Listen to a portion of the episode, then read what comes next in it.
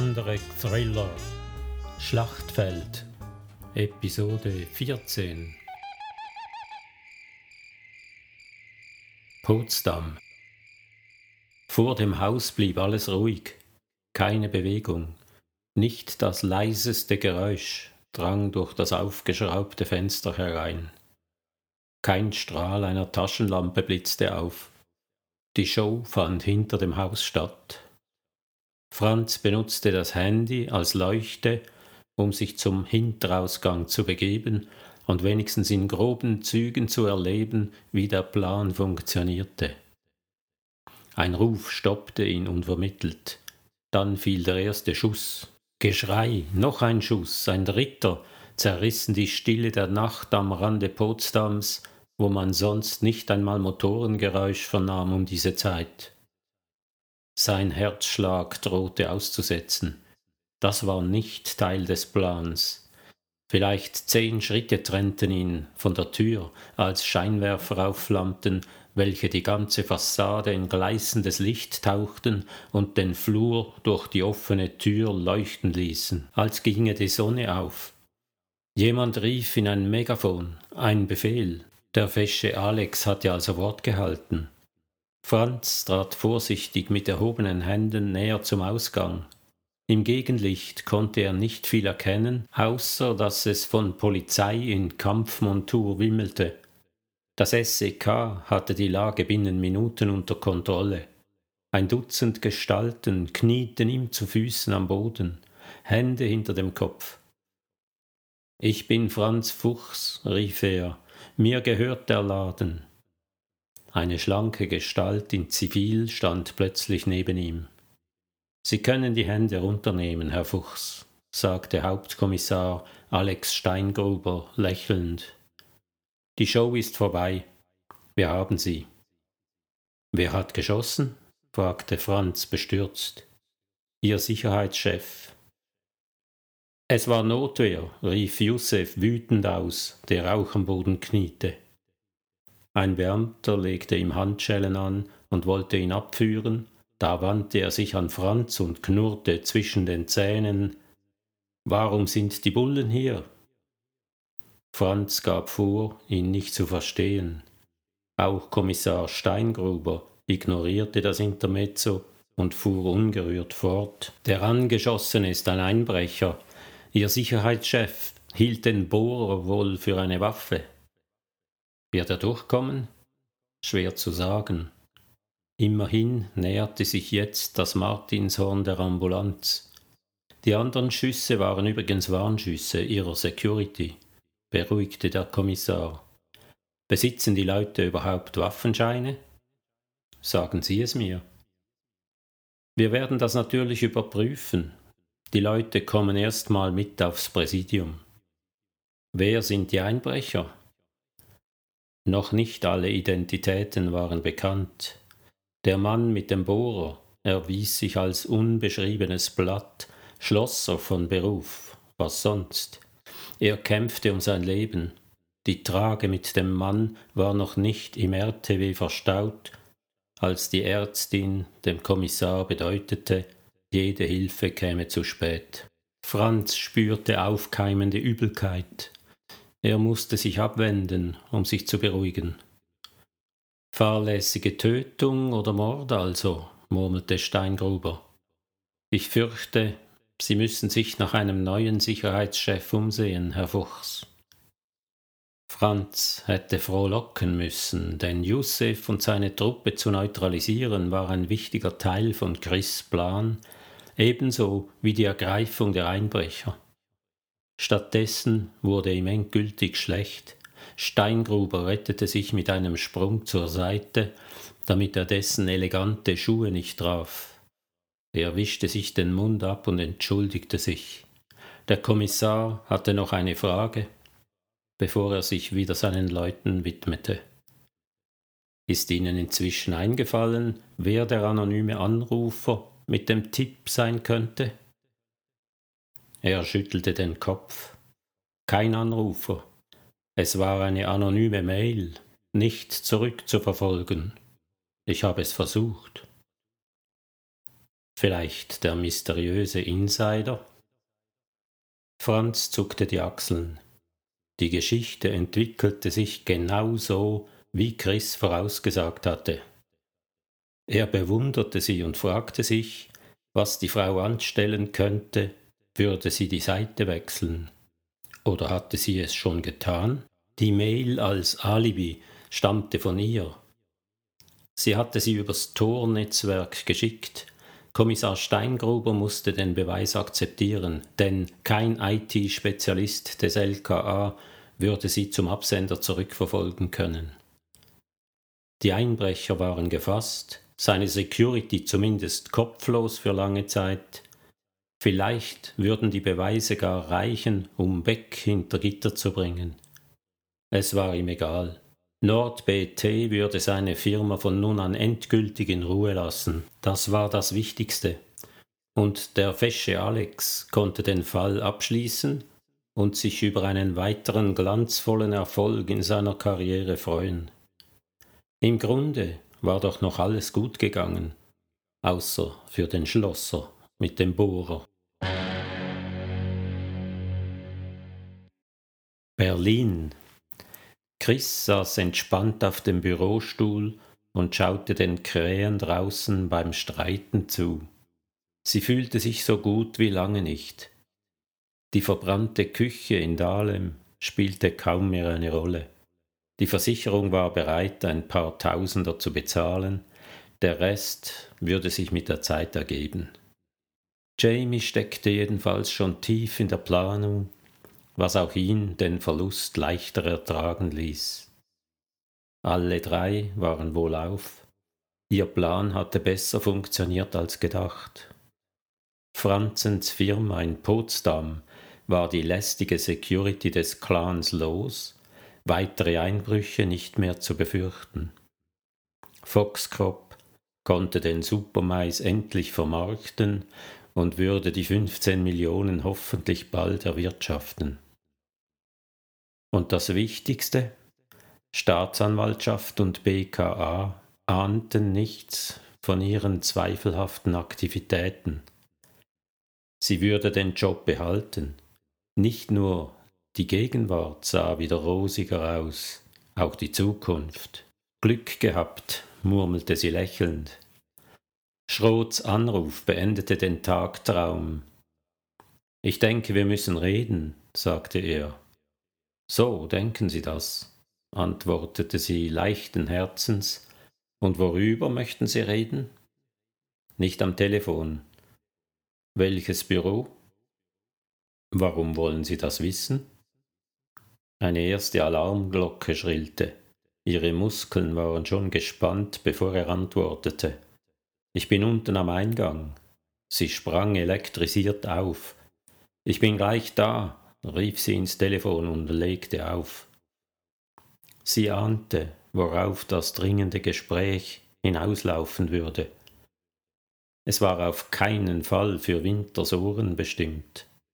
Der Anruf machte ihr klar, wie zerbrechlich die rosige Zukunft noch war. Schroth könnte ihre Karriere im Polizeidienst ohne bösen Willen mit wenigen Worten abrupt beenden.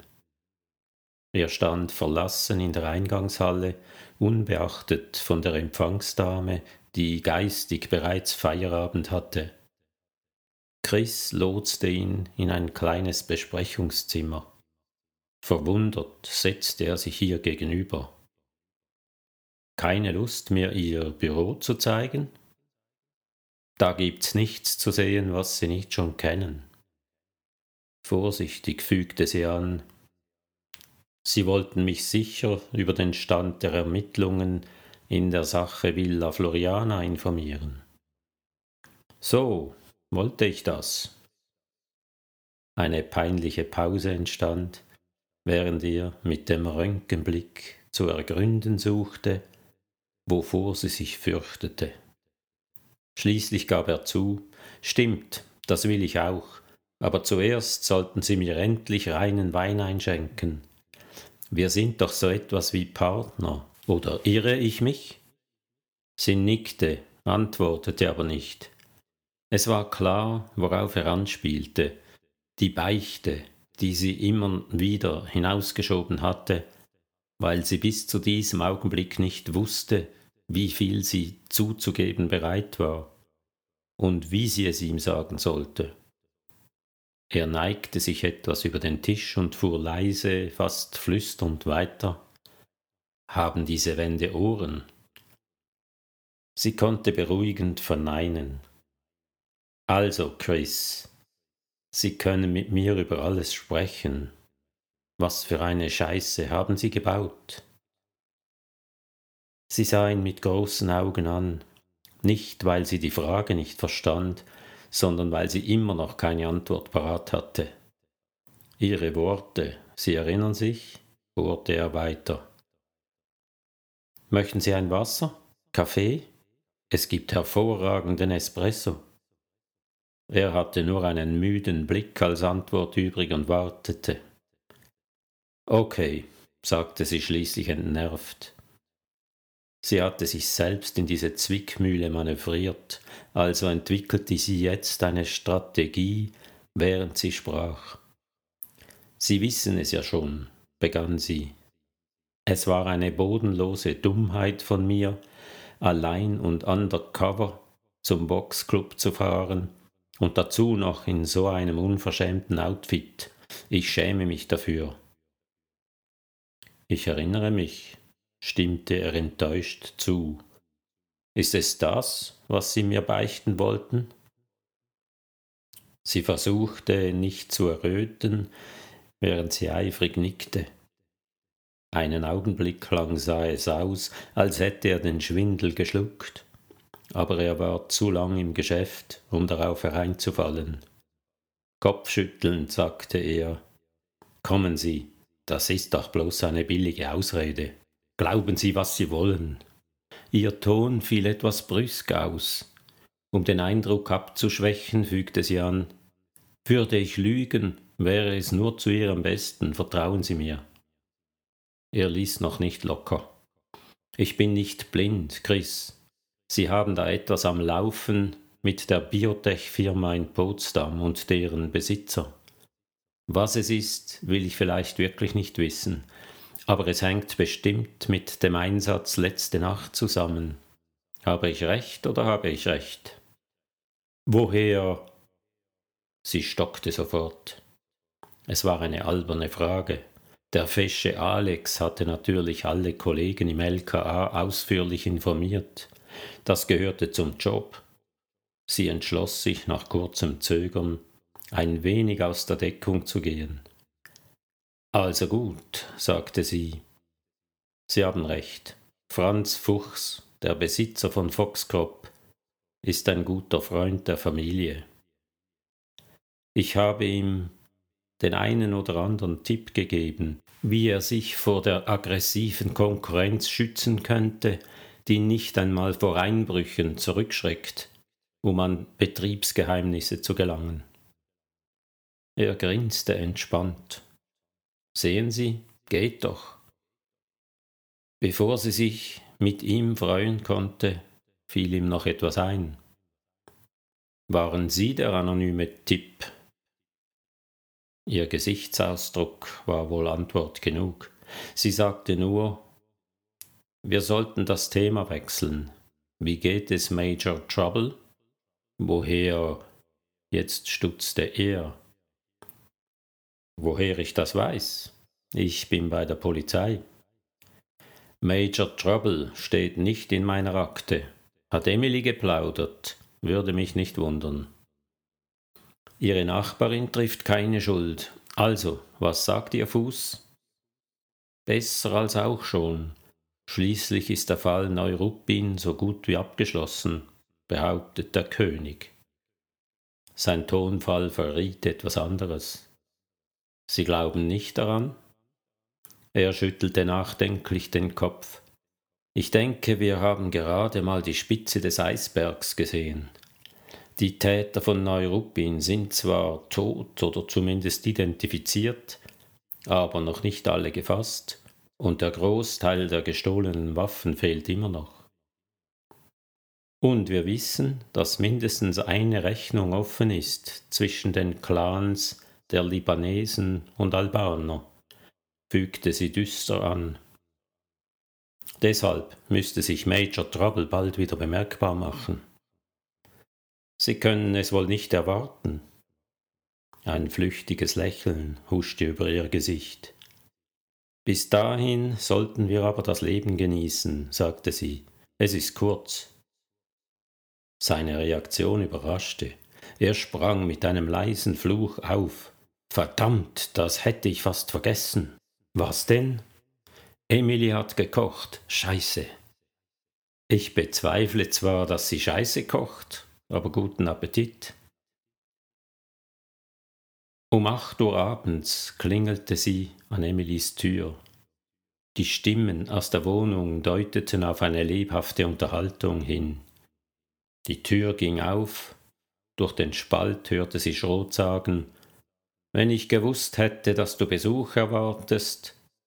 Bleib sitzen, befahl Emily. Du wirst mir jetzt nicht weglaufen, Kommissar Schröder. Er stand im Wohnzimmer. Die Augen fielen ihm aus dem Kopf. Kaum erholt vom Schock platzte er heraus. Sie schon wieder.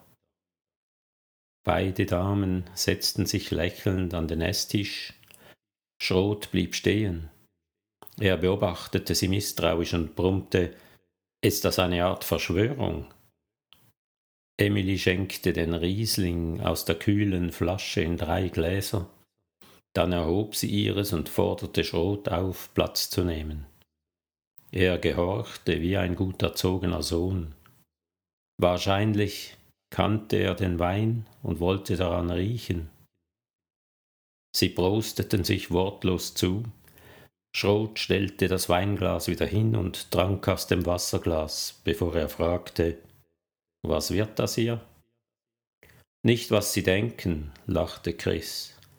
Wir Damen haben beschlossen, das Leben zu genießen, wie ich es Ihnen vorgeschlagen hatte. Emily intervenierte. Am besten beginnen wir damit, uns zu duzen. Sie war die Älteste, und der Geruch aus der Küche schmeichelte der Nase so sehr, dass niemand widersprach. Sie hoben die Gläser noch einmal.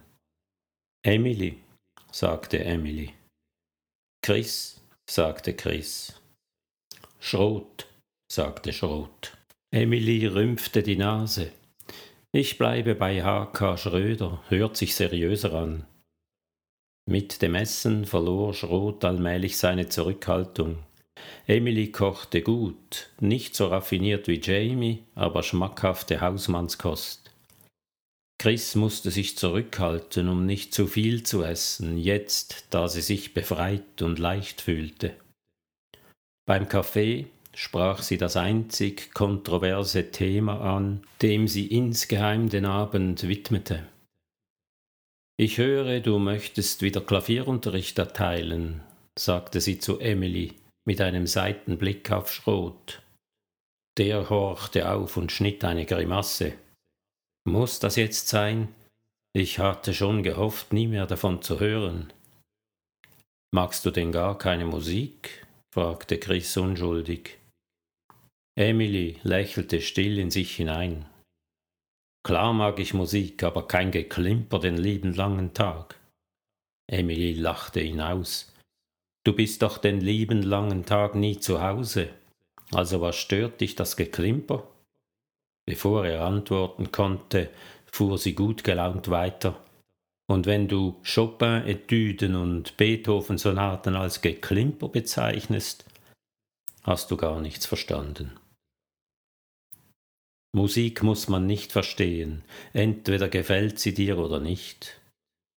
Das hat was, stimmte Chris zu. Man kann sowieso nicht von der Musik sprechen. Es gibt so viele Varianten wie Dialekte oder Malstile. Es muss auch nicht immer Klassik sein, denke ich. Doch, warf Emily trotzig ein. Sie meinte es nicht sehr ernst, denn die Lachfalten blieben im Gesicht. Chris erhob sich. Darf ich euch mal was vorblasen? Schrot machte große Augen. Er hatte den Instrumentenkoffer noch nicht gesehen, den sie mitgebracht hatte.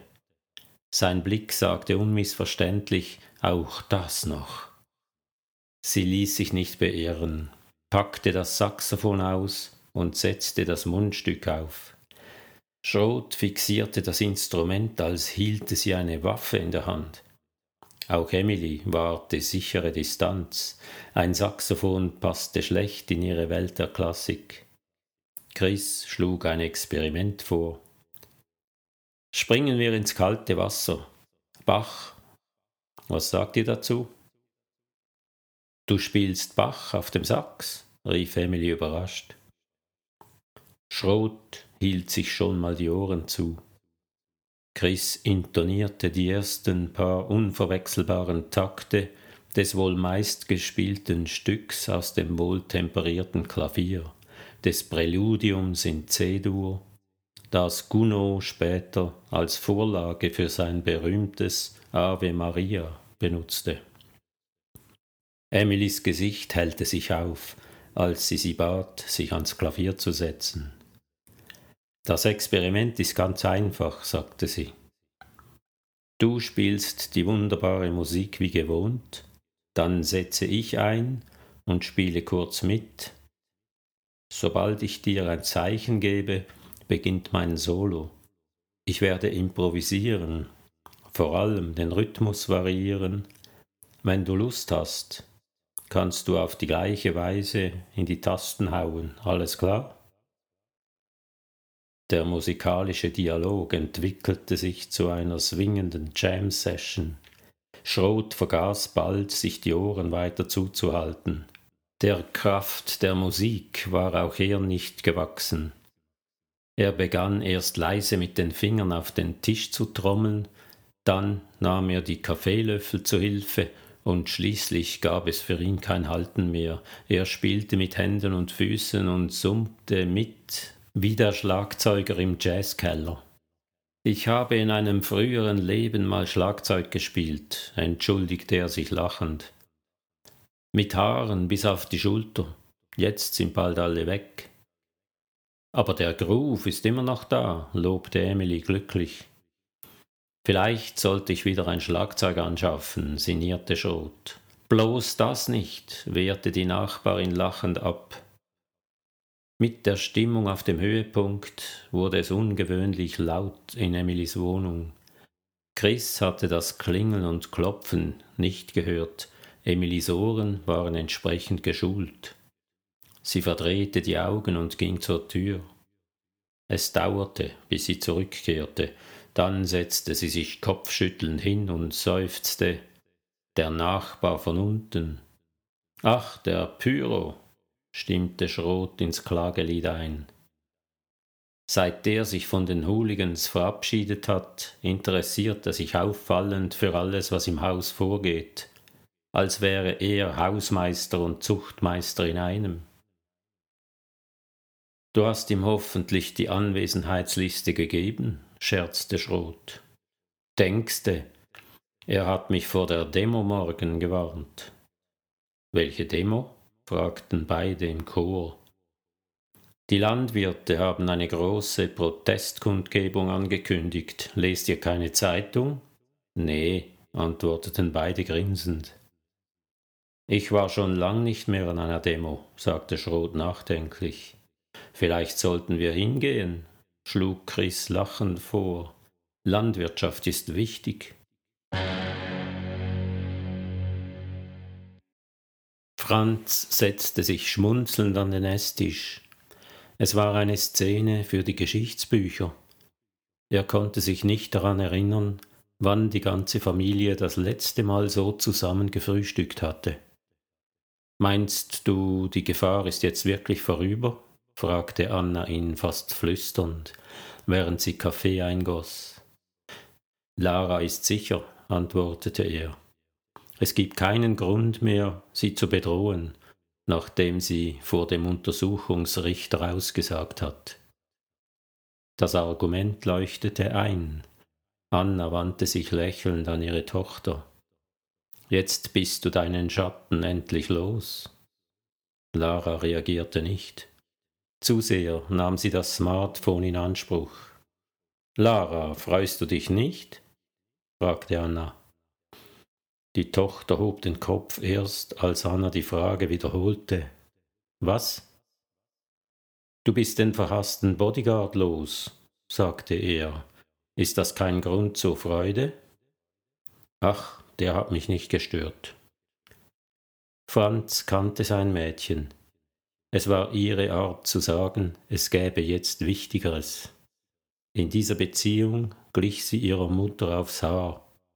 In der Familie Fuchs gehörte Subtext zur Kommunikation wie Punkt und Komma. Was willst du uns wirklich sagen? fragte er. Lara legte das Smartphone weg und seufzte. Es ist einfach sinnlos. Sie kapieren es nicht. Wer denn? wollte Anna wissen. Du sprichst in Rätseln, Lara. Immer dasselbe. Jetzt geht die Gruppe Grün 20 an die Demo um gegen die Gentechnik in der Landwirtschaft zu protestieren, als hätten wir noch letztes Jahr. Sie wollen einfach nicht verstehen. Grün 20? fragte er ratlos. Auf welchem Planeten lebt ihr eigentlich? Grün 20 nennt sich doch die Gruppe militanter Grüner an unserer Schule. Dieselben, die schon auf dem Campus in Potsdam demonstriert und gesprayt hatten. Er erinnerte sich sehr wohl auch daran, dass seine Tochter vor noch nicht allzu langer Zeit selbst bei solchen Aktionen dabei gewesen war. Lara kam in Fahrt. Dabei ist der Fall doch sonnenklar, fuhr sie fort. Mit unserer grünen Gentechnik ahmen wir ja bloß die Natur nach. Wir schalten Gene und Epigene an und aus, um Nutzpflanzen besser ans veränderte Klima anzupassen. Das ist alles. Franz grinste und sagte stolz, meine Tochter. Unsere Tochter, korrigierte Anna lachend. Das ist überhaupt nicht lustig, protestierte Lara. Er musste ihr zustimmen. Im Grunde war es traurig zuzusehen, wie verblendet schon junge Leute mit diesem Thema umgingen. Du hast doch nicht im Sinn, auch an diese Demo zu gehen? fragte Anna plötzlich besorgt. Ich werde die Schule nicht wieder schwänzen, falls du das meinst. Guter Vorsatz, lobte er. Sein Handy klingelte. Maike, da muss ich ran. Maike, wiederholte Anna mit der Grimasse des abservierten Girls. Die Doktorandin empfing ihn im Büro mit geröteten Wangen, ein Zeichen höchster Erregung. Ausgerechnet heute, am Tag der Bundestagsdebatte, klagte sie, bevor er sich gesetzt hatte. Er sagte nichts und überflog die vier kurzen Briefe aus den Ministerien. Wieder vier Bundesländer, hatten sich vom Urteil des Europäischen Gerichtshofs einschüchtern lassen. Auch die neue Gentechnik ist Gentechnik, hatte der EUGH sinngemäß geurteilt. Was trivial klang, barg tatsächlich Sprengstoff. Die Zukunftsaussichten für den Supermais in Deutschland, ja gar in der ganzen EU, sahen nicht gut aus obwohl Foxcrop das Patent nun besaß und endlich mit der Produktion beginnen konnte. Er verstand Maikes Niedergeschlagenheit, durfte sich jedoch nichts anmerken lassen. Seine Rolle war die des unerschütterlich optimistischen Chefs. Ich sehe das nicht so schwarz-weiß, Maike, sagte er schließlich. Die Länder werden ihre Haltung wieder ändern, warten wir erst ab, was die heutige Grundsatzdebatte über die CRISPR-Gentechnik bringt. Sie schüttelte zweifelnd den Kopf. Ich bin nicht mehr so sicher, was die Diskussion bringen soll. Warten wir ab. Am Nachmittag stand die Arbeit auf dem Campus nahezu still. Nicht nur Foxcrop war direkt vom Ergebnis der Debatte betroffen. Fast jedes Unternehmen, das sich mit Biotechnologie beschäftigte, war darauf angewiesen, dass sich Öffentlichkeit und Politik dem Fortschritt in der Gentechnik nicht weiter verschlossen. Es ging um die Zukunft einer ganzen Branche, die eben erst den Schritt aus den Startlöchern geschafft hatte. Wenn das mal gut geht, murmelte Maike. Die halbe Belegschaft stand mit Franz vor dem großen Monitor im Labor und verfolgte die Berichterstattung. Das Geschehen auf dem Platz vor dem Bundestag ließ nichts an Dramatik zu wünschen übrig. Die Landwirte schienen alles aufgeboten zu haben, was Räder besaß. Traktoren und gar Mähdrescher verstopften die Straßen rund ums Regierungsviertel, dass Franz sich fragte, wie die Abgeordneten zur Sitzung gelangen sollten. Die Transparente sprachen eine deutliche Sprache mit teils apokalyptischen Inhalten. Wollt ihr uns alle verhungern lassen? stand auf einem übergroßen Plakat. Eine Antwort war auf dem nächsten zu lesen. Grüne Gentechnik sichert grüne Felder. Unvermittelt schlugen Flammen in den Himmel. Die Landwirte karrten immer größere Wagenladungen verdorrten Weizens und staubtrockener Maisstauden heran, die kaum von Stroh zu unterscheiden waren. Hier brennt unsere Ernte, stand auf einem Banner. Zwei Totenköpfe unterstrichen den Ernst der Lage, ebenso wie das Pappschild mit der Uhr, die fünf nach zwölf zeigte.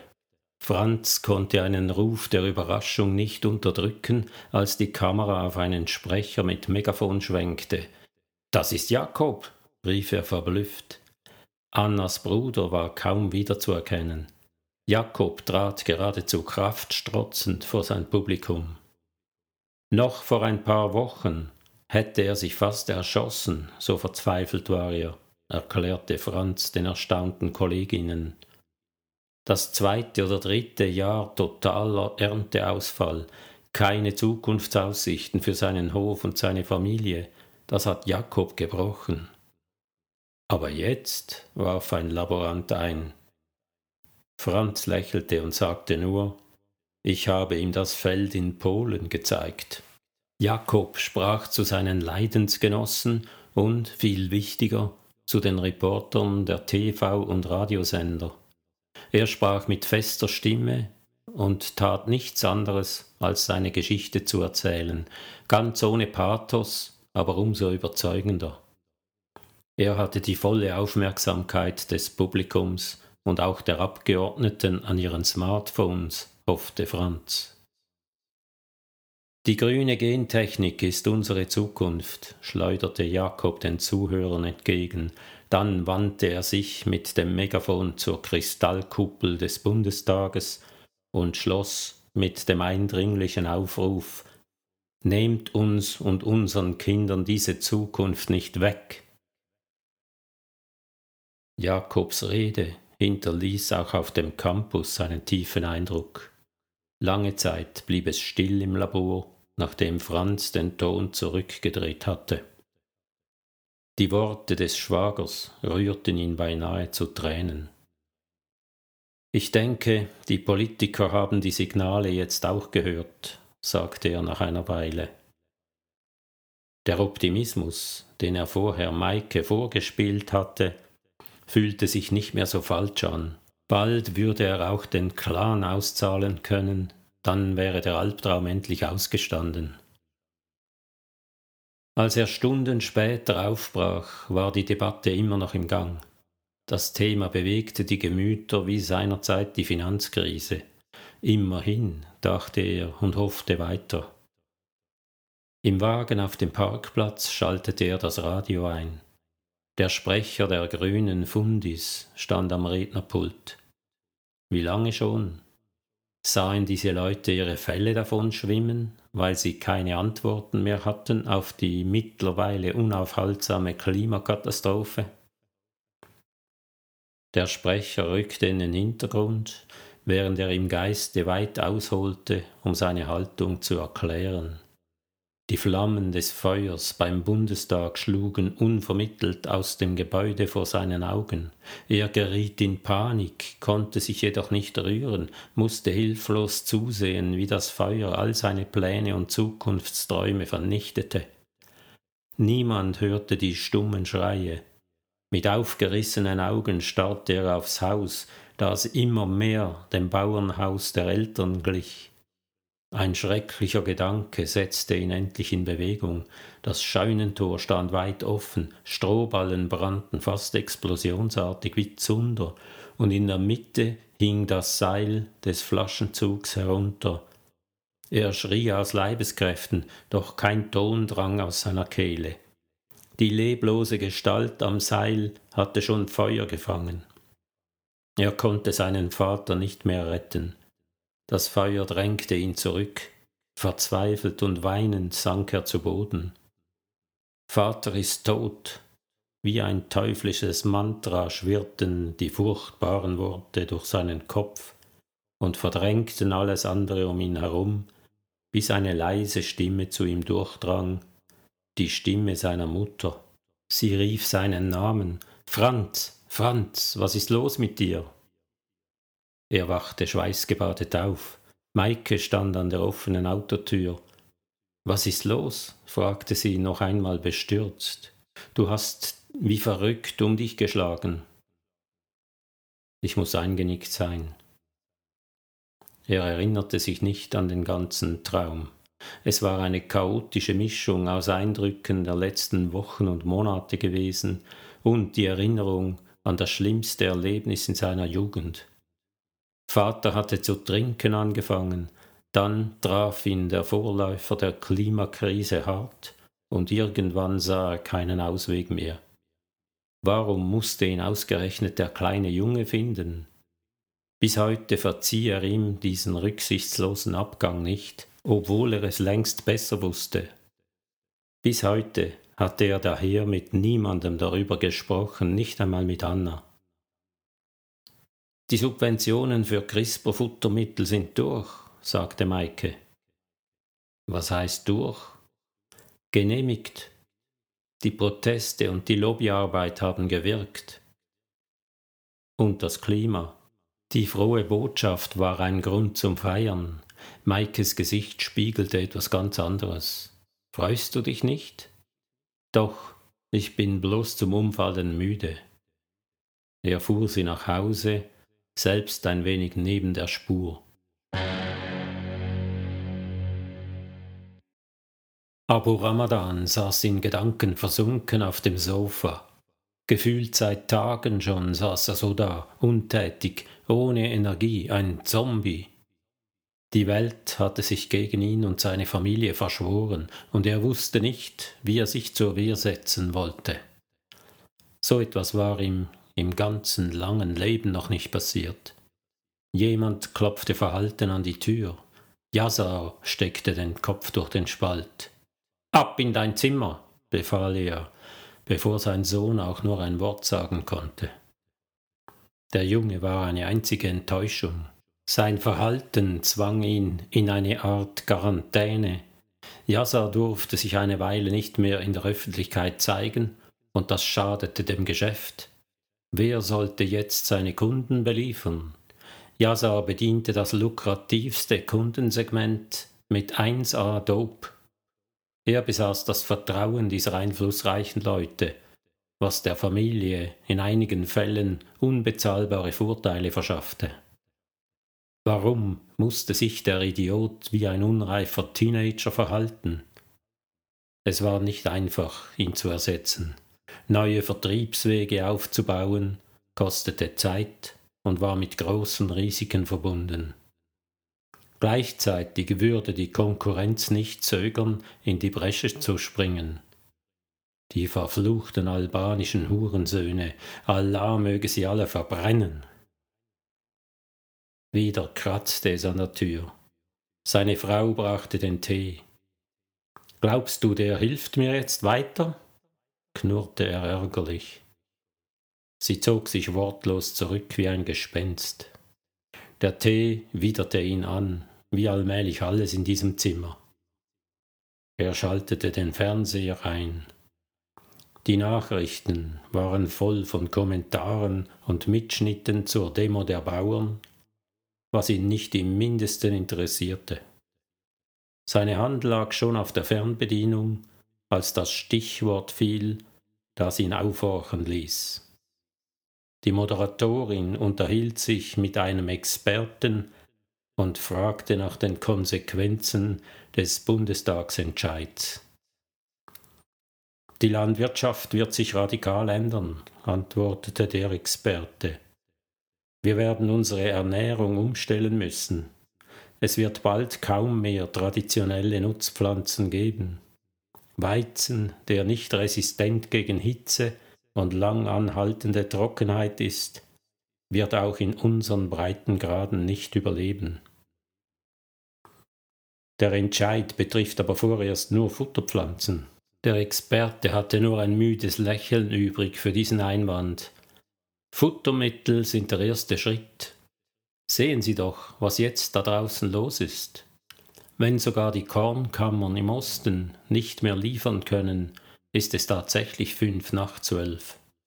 Der Entscheid des Bundestags kam keinen Tag zu früh, im Gegenteil. Er ist erst der Auftakt für eine Umwälzung, die wir uns noch gar nicht vorstellen können. Also Gentechnik überall. Der Experte schüttelte lächelnd den Kopf. Nicht überall, aber dort, wo es nötig ist. Und vergessen Sie nicht, es geht hier um die grüne Gentechnik mittels CRISPR und nur darum. Die Mehrheit der Abgeordneten hat jetzt auch begriffen, dass es sich dabei lediglich um eine gezielte Beschleunigung der Revolution handelt, damit Pflanzen sich nicht erst in hunderttausend Jahren ans veränderte Klima anpassen. Das müssen Sie uns näher erklären. Aber Ramadan hatte genug gehört. Er schaltete ab und griff zum Telefon. Zehn Minuten später betrat er die Shisha-Bar. Zwei junge Leute unterhielten sich am Tresen mit dem Wirt auf sein stummes Zeichen verließen die beiden das Beirut und der Wirt hängte die Tafel geschlossen an die Tür. Abu Ramadan brauchte nicht lange im Hinterzimmer zu warten. Der Marabu, sein Buchhalter und alter Weggefährte Faretz, trat ein und setzte sich mit ungewöhnlich heiterer Miene aufs zweite Sofa. Hast du die Nachrichten gesehen? fragte er und zeigte die Zähne. Wovon sprichst du, Bruder? Von Foxcrop, Chef. Der Wert dieser Firma schießt in den Himmel. Die Medien sprechen schon von einem neuen Einhorn. Es gibt keine Einhörner, das solltest du wissen, antwortete Abu Ramadan gleichmütig. Du weißt doch, was ich meine. Einhörner sind Start-ups mit einem Wert von mindestens einer Milliarde. Ist dir klar, was das heißt? Er begann zu verstehen, antwortete trotzdem mit Nein. Faretz betrachtete ihn misstrauisch. Willst du mich auf den Arm nehmen? Erkläre es mir. Faretz verzog den Mund zu einem Grinsen, was ihm das Aussehen eines lachenden Straußes verlieh. Ich sage nur Gewinnbeteiligung. Der Abschnitt im Vertrag über die Gewinnbeteiligung wird Gold auf uns regnen lassen, Chef. Was du nicht sagst, die Firma kann doch nicht einmal die 15 Millionen auftreiben. Faretz wollte etwas erwidern. Seine Handbewegung stoppte ihn. Er sprach eindringlich weiter. Bruder, wir brauchen das Geld jetzt. Wir müssen uns neu organisieren nach der Razzia und der Schlacht mit den Albanern. Mögen sie ewig im Dschihannam schmoren. Faretz, ich muss jede Menge neue Kontakte aufbauen, Leute in der Politik und den Behörden schmieren. Du weißt, was das bedeutet. Wir brauchen die Millionen jetzt, nicht vielleicht in einem Jahr, verstehst du? Faretz blickte durch ihn hindurch und nickte langsam, nachdenklich. Ich glaube, ich habe eine Idee, wie wir beides haben können. Wie beides? Die notwendige Kohle jetzt, ohne auf die Gewinnbeteiligung im Vertrag verzichten zu müssen. Ich scheiße auf den Vertrag. Wir holen uns die 15 Millionen jetzt. Faretz wehrte sachte ab. Warte, Chef. Erst hole ich den Vertrag, mal sehen, ob meine Lösung so funktioniert, wie ich es mir vorstelle. Dann geht das ohne Risiko über die Bühne. Abu Ramadan setzte zu einer Erwiderung an, ließ dann aber seinen Buchhalter gewähren. Faretz öffnete den Wandtresor hinter dem Vorhang und zog die Akte heraus. Er blätterte langsam Seite für Seite um, bis er gefunden hatte, was er suchte. Da, rief er entzückt, lies selbst die Klausel unter dem Abschnitt mit der Gewinnbeteiligung. Die hat dein Anwalt eingebracht. Guter Mann. Er erinnerte sich schwach an den Absatz, dem er bei der Unterzeichnung des Vertrags keine Beachtung geschenkt hatte, und las Unmittelbar nach Erhalt des Patents auf mittels CRISPR-Gentechnik veränderten Futtermais, Klammer Supermais, sichert Foxcrop dem Investor zu, auf seinen Wunsch Anteile bis zu einer Höhe von 5 Millionen Euro monatlich zurückzuzahlen. Die Gewinnbeteiligung reduziert sich dabei etc. Faret sah ihm grinsend zu. Und? Fragte er, als sein Chef vom Text aufblickte. Was sagst du? Können die verdammten Juristen keine Texte schreiben, die man versteht? Er begriff die Absicht des Buchhalters sehr wohl, der erklärte es ihm trotzdem. Sieh es mal so, du hast zehn Millionen investiert. Der Chef von Foxcrop hat verstanden, dass er mindestens 15 Millionen zurückzahlen muss, wenn er seine Familie und das Geschäft behalten will, und davon gehe ich aus. Wenn wir jetzt fünf Millionen abziehen, ist es so, als wären die zehn Millionen immer noch angelegt. Wir würden also die Gewinnbeteiligung auf der vollen Investitionssumme einstreichen. So steht es in diesem schönen Vertrag. Abu Ramadan blätterte in Gedanken versunken weiter bis zur letzten Seite, dann sprang er auf, als stünde das Sofa plötzlich unter Hochspannung. Er starrte auf das letzte Blatt, bis die Tränen der Anstrengung seinen Blick vernebelten. Kreidebleich und heiser fragte er zähneknirschend Wo ist das Original? Faretz war auch aufgestanden. Der Buchhalter gab vor, ihn nicht zu verstehen. Abu Ramadan zog seinen kleinen, flachen, aber umso gefährlicheren und gefürchteten Revolver aus dem Kaftan. Ich will das Original, jetzt, sagte er gepresst. Farid wich zur Seite. Die Waffe folgte jeder seiner Bewegungen. Beruhige dich, Chef, murmelte der Buchhalter mit rauer Stimme. Ich weiß nicht, wovon du sprichst. Das ist das Original aus dem Tresor. Abu Ramadan hatte das Gefühl, noch mehr zu erblassen und spürte Übelkeit aufkeimen. Wortlos hielt er Fareds die Akte unter die übergroße Nase.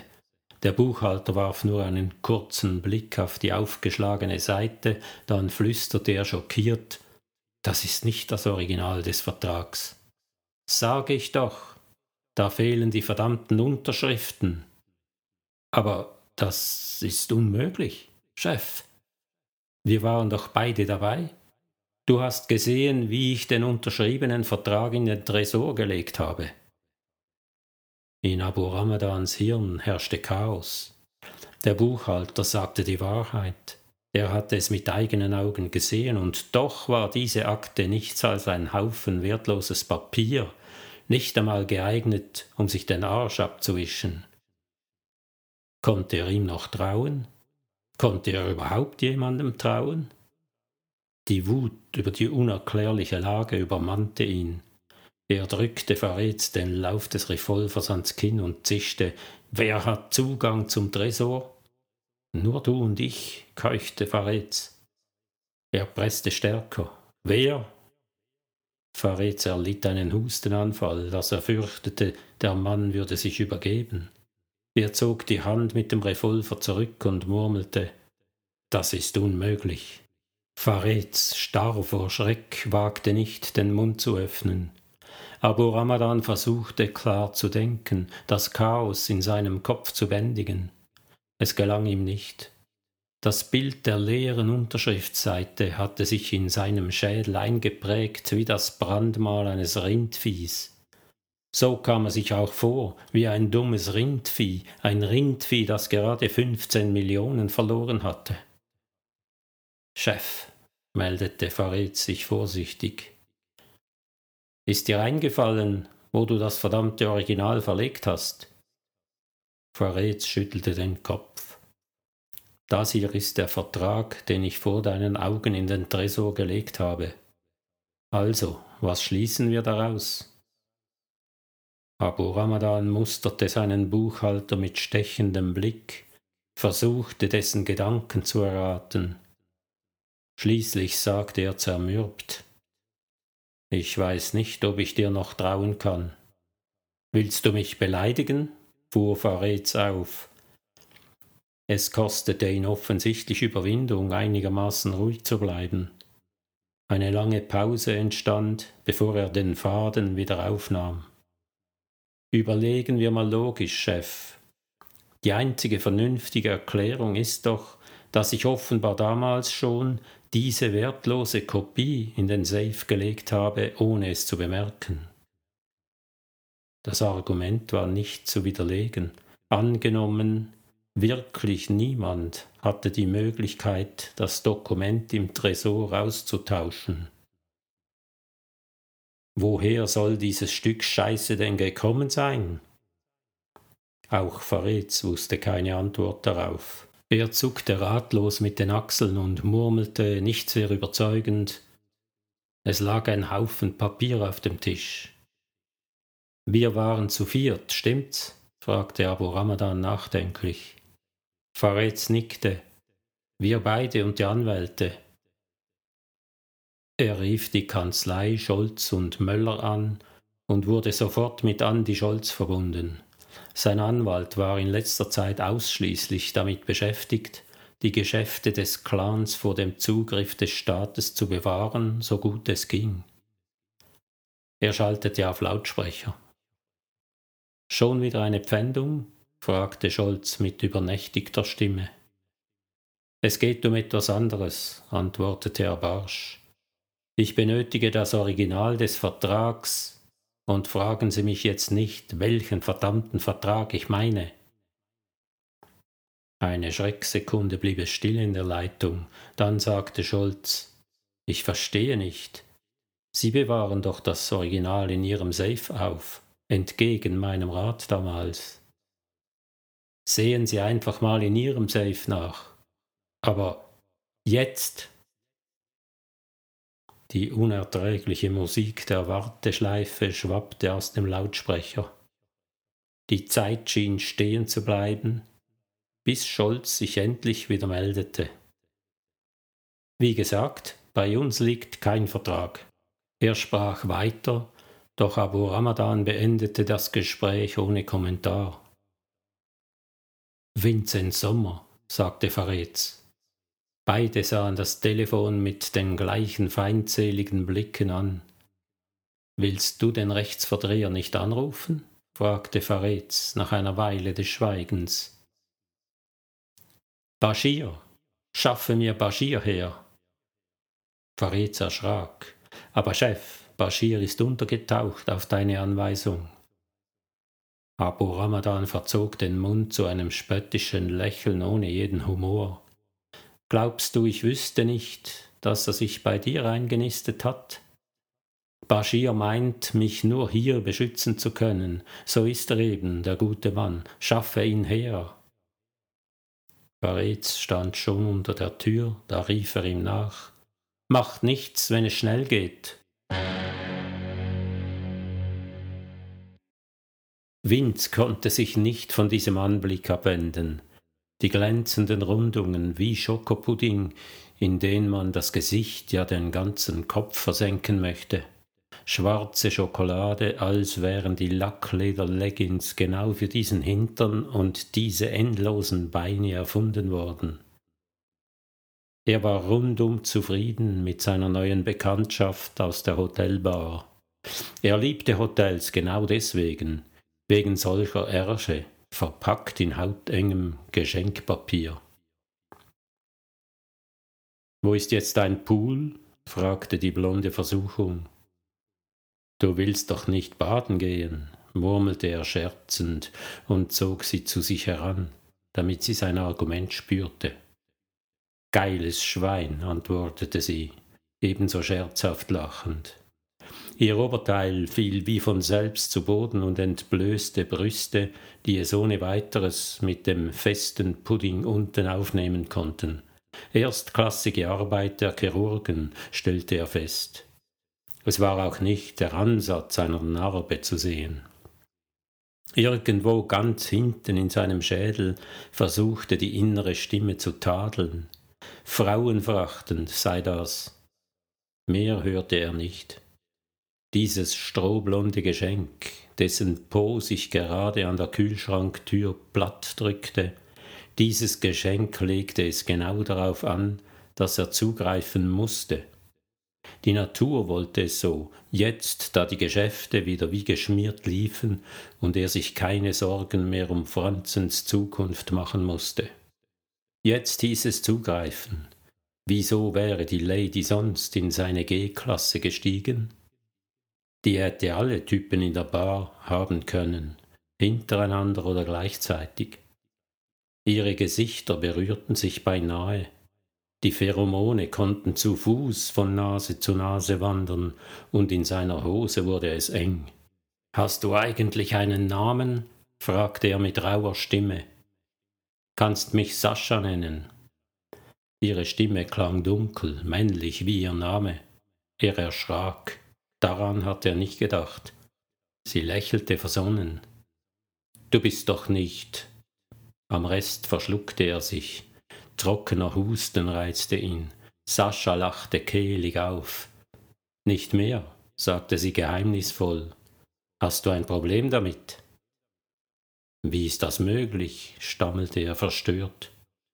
Tja, das sind die Wunder der modernen Medizin und ein paar Pillen. Ich bin sprachlos.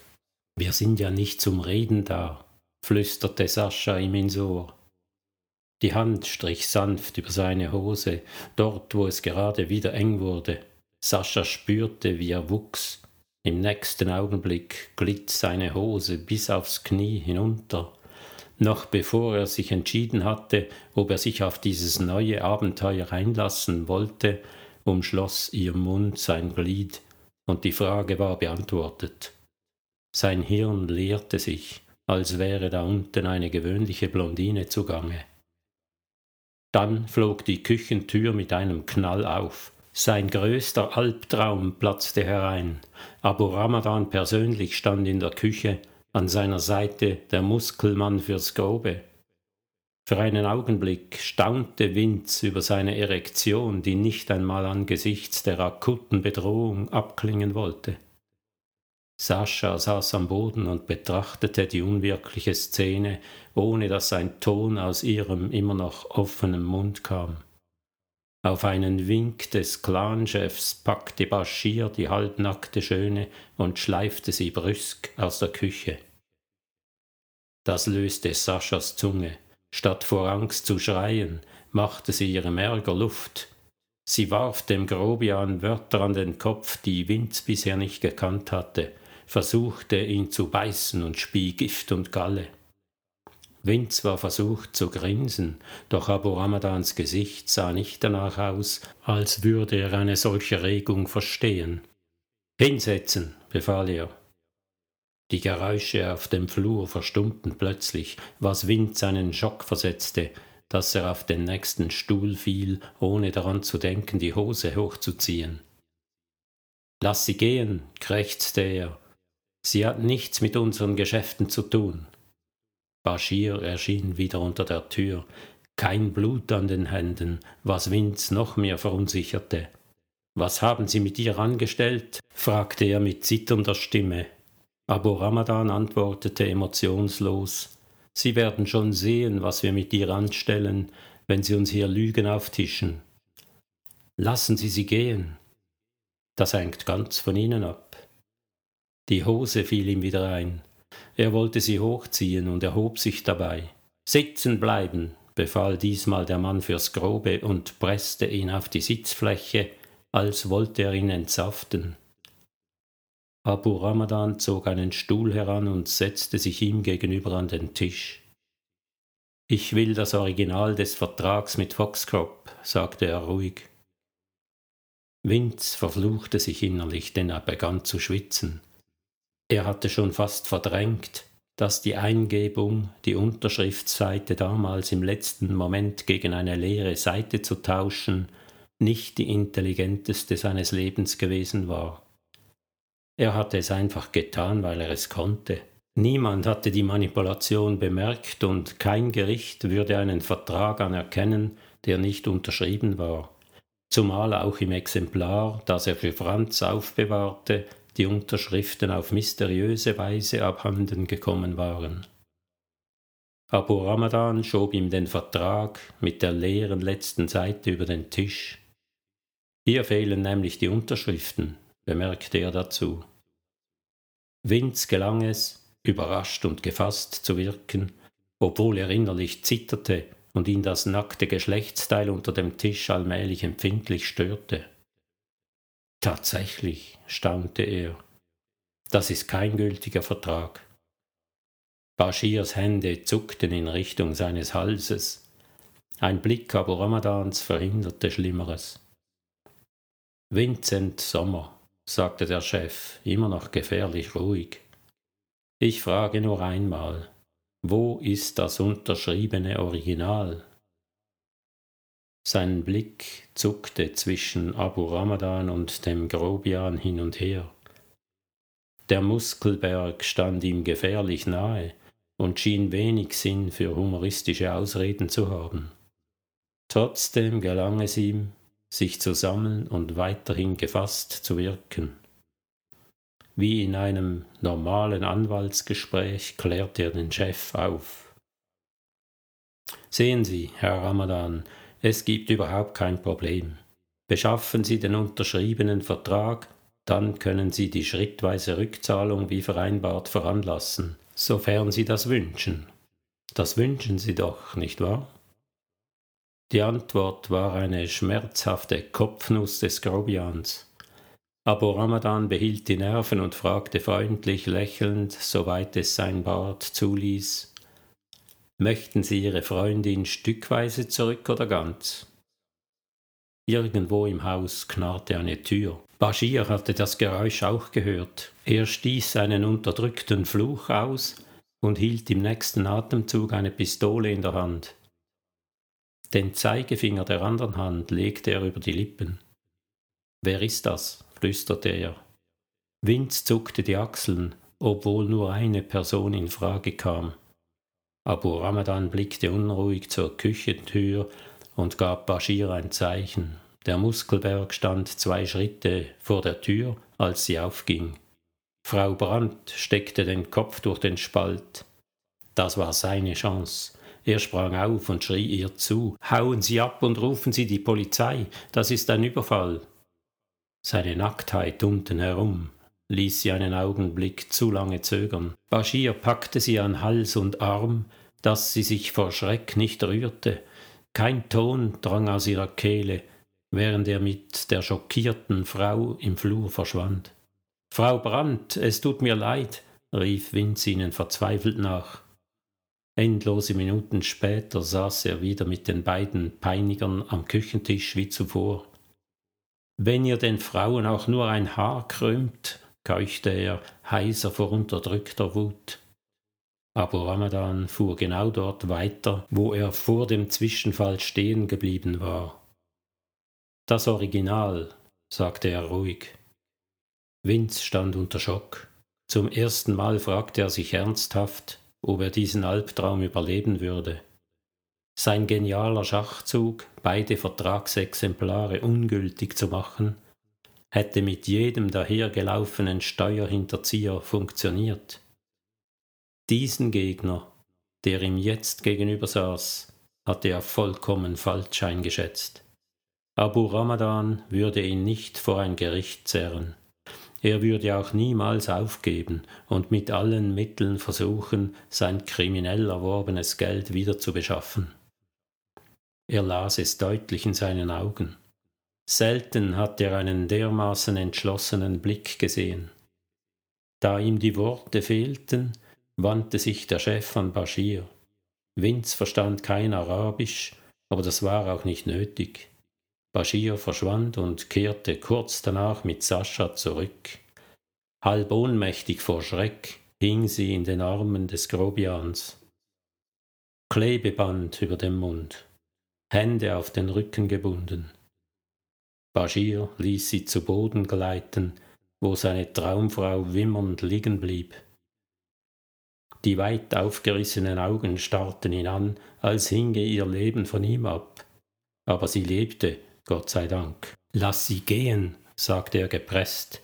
Seine Stimme versagte, unfähig einen vernünftigen Gedanken zu fassen, suchte er nach einem Ausweg aus der Grube, die er selbst gegraben hatte. Wenigstens eine plausible Erklärung, lieber Gott. Er war an einem Punkt angelangt, an dem Menschen religiös werden. Sascha stöhnte auf.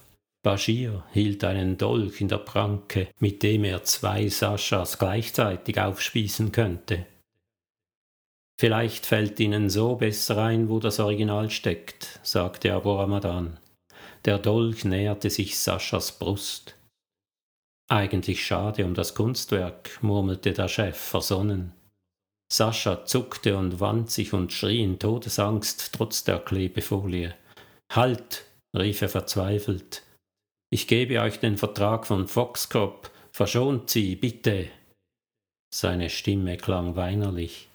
Tränen der Wut und Verzweiflung standen ihm tatsächlich zuvorderst, denn es gab keinen Ausweg, kein noch so schwaches Lichtlein am Ende dieses höllischen Tunnels. Er wusste es besser als die beiden Arschgesichter. Bashirs Dolch verschwand im nächsten Atemzug, wie er erschienen war. Sascha beruhigte sich nicht. Sie war außer sich vor Angst. Es gelang ihr, sich aufzurichten, aufzuspringen und trotz der Fußfessel stöhnend zur Tür zu hüpfen. Bashirs Faustschlag beendete den verzweifelten Fluchtversuch.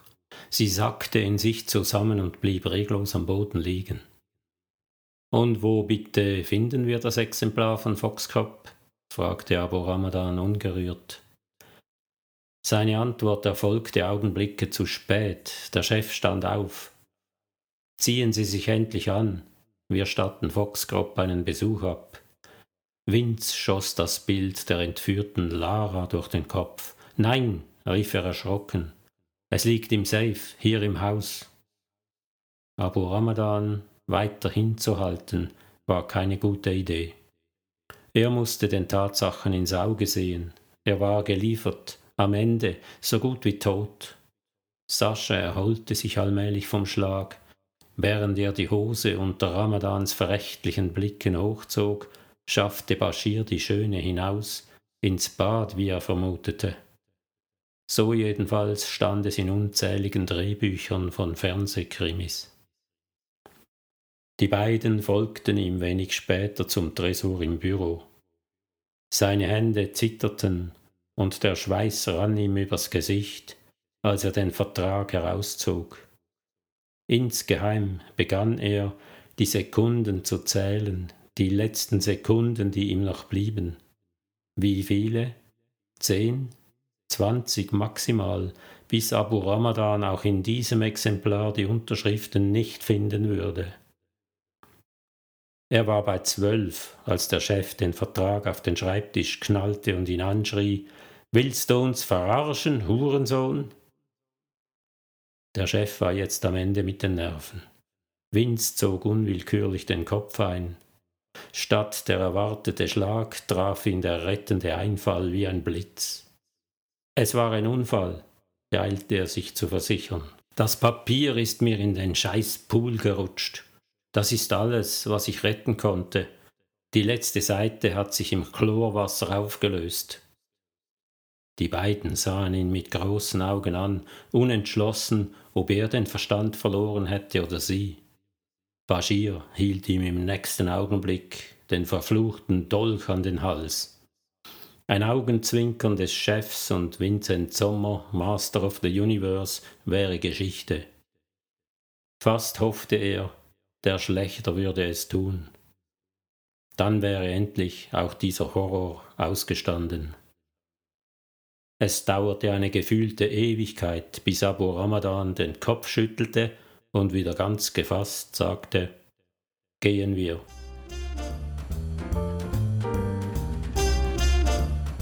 Danke fürs Zuhören, bleibt gespannt und bis zum nächsten Mal.